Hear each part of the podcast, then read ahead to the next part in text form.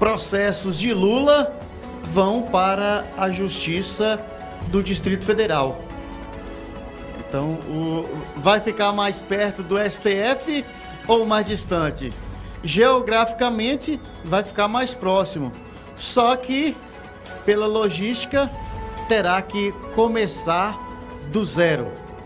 Então, é, por maiorias de votos, o STF, o Supremo Tribunal Federal, decidiu na tarde de ontem, quinta-feira, dia 22 de abril, dia do descobrimento do Brasil, que os processos do ex-presidente Luiz Inácio Lula da Silva serão enviados para a Justiça Federal do Distrito Federal. Se serão enviados, meu caro Silvano Dias, então ele não vai começar do zero. A denúncia já está feita. E se vai começar do zero, por que, que teria que ser enviado?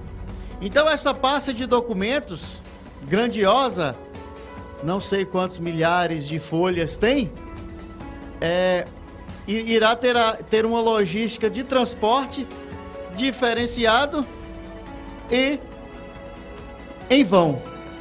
O julgamento ele será a continuação da sessão do dia 15 de abril, em que a Corte anulou as condenações de quatro processos de Lula e declarou que a terceira, a 13 terceira vara da Justiça Federal de Curitiba é incompetente para analisar as ações contra o ex-presidente Lula.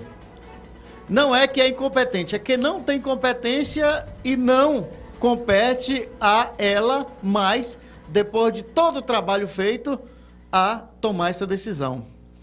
Os ministros Roberto Barroso, Rosa Weber, Dias Toffoli, Carmen Lúcia e Gilmar Mendes acompanharam a decisão do relator, que no caso é o ministro Edson Fachin, que está se aposentando, né? Os ministros Alexandre de Moraes e Ricardo Lewandowski votaram para que os casos fossem remetidos à Justiça Federal de São Paulo.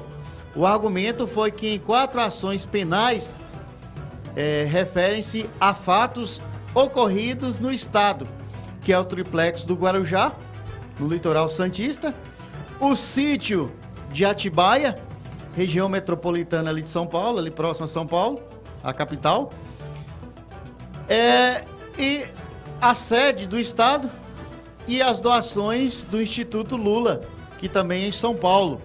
Não sei se é em São Bernardo ou não é no ABC.